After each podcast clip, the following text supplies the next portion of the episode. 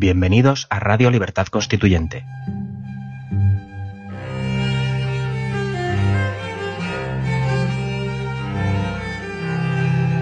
Están escuchando Los Florilegios Diarios de Trevijano.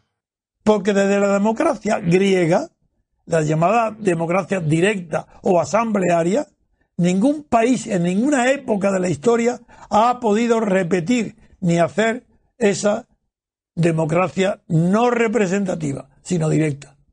Los americanos, y en concreto el gran y desgraciado Hamilton, porque murió en realidad en un suicidio muy joven, ese fue el único de su época que llamó a lo que hicieron y estaban haciendo los americanos, los norteamericanos, los de Estados Unidos, estaban haciendo una democracia representativa.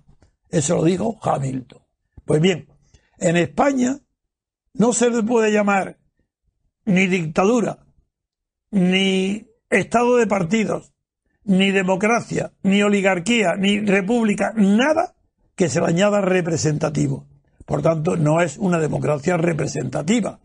Para que sea representativa, necesito tener, cumplir el requisito que tiene Estados Unidos, que los diputados representan a la sociedad civil, a los votantes, no al partido estatal financiado por el Estado mediante listas de partidos como sucede en España. Eso no es representativo del pueblo ni del votante. Eso solamente representa a los jefes o a las cúpulas de los partidos que hacen las listas.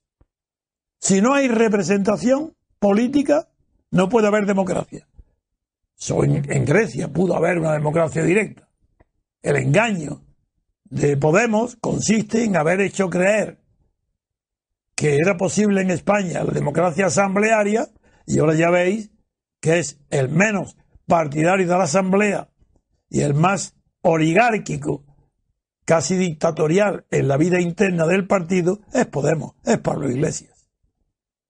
Y eso no es porque él sea un dictador, es que la fuerza de la institución que ha creado obliga a que no sea democrática ni representativa, por la forma que ha tomado y por la constitución que ha aceptado. Al formar parte del juego político, deja de ser representativo. Por eso nosotros, el MCRC, somos abstencionarios, porque solamente participar en el juego político degenera, corrompe moralmente, no económicamente. Para ser corrupto económicamente en la política hay que entrar en el juego de los partidos estatales. El MCRC no quiere entrar, no porque tenga temor a nada, sino porque está manchado de corrupción y el MCRC no toca lo corrupto.